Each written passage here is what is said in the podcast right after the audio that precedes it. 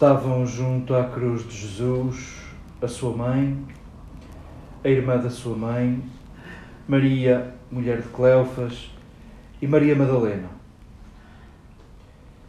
Ao ver a sua mãe e o discípulo predileto, Jesus disse à sua mãe: Mulher, eis o teu filho. E depois disse ao discípulo: Eis a tua mãe. E a partir daquela hora, o discípulo recebeu-a em sua casa.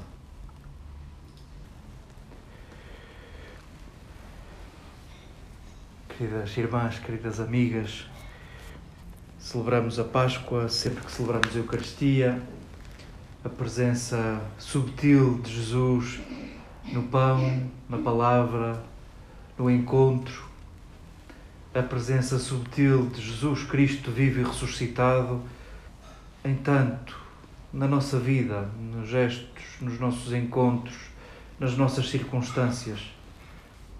E não queremos perder o pé, é isso que celebramos, é isso que não nos deixa na mesma. É essa presença que buscamos, essa presença velada de Jesus já no meio de nós. Ontem, e por causa da festa de ontem, celebramos esta, esta evocação no dia de hoje.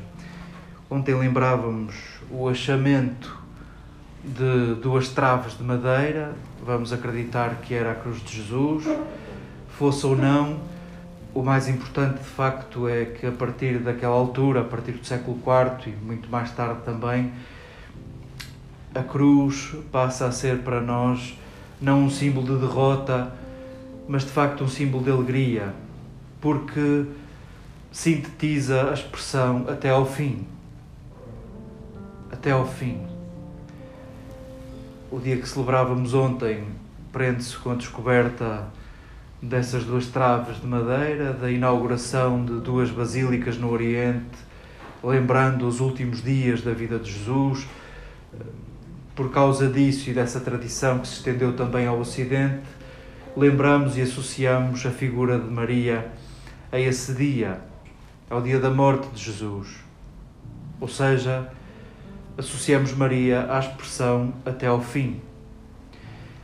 E é-nos servido este texto de João, e acho significativo para este dia, porque nós olhamos para os sinóticos, para as versões dos Evangelhos de Marcos, de Mateus e de Lucas, e percebemos que os discípulos abandonaram Jesus, todos abandonaram Jesus.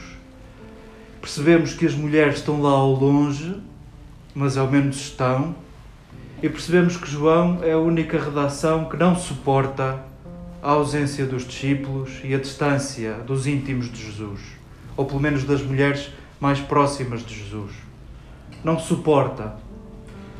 E o quadro que nos serve, João, seja ele descritivo, como se fosse uma notícia de jornal, seja ele sugestivo, apresenta-nos, porventura ele próprio, se aceitarmos que é Ele o discípulo amado, pelo menos um, aparece-nos o discípulo no singular, pelo menos um, e pelo menos as mulheres mais próximas.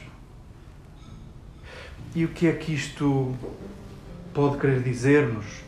E o que é que esta expressão misteriosa de João, esta é a tua mãe, Maria, este é o teu filho, que até colide com o que vamos encontrar em Atos dos Apóstolos, onde Maria e os irmãos de Jesus, vamos, pareciam um grupo, pareciam viver juntos. Parece que desdiz o que aqui está dito, que recebeu Maria em sua casa. Não conseguimos resolver eh, as intenções primeiras de João, precisávamos de uma boa conversa com ele. Percebemos é que há aqui pela mão de João uma intenção de colocar cuidado até ao fim. Cuidado até ao fim.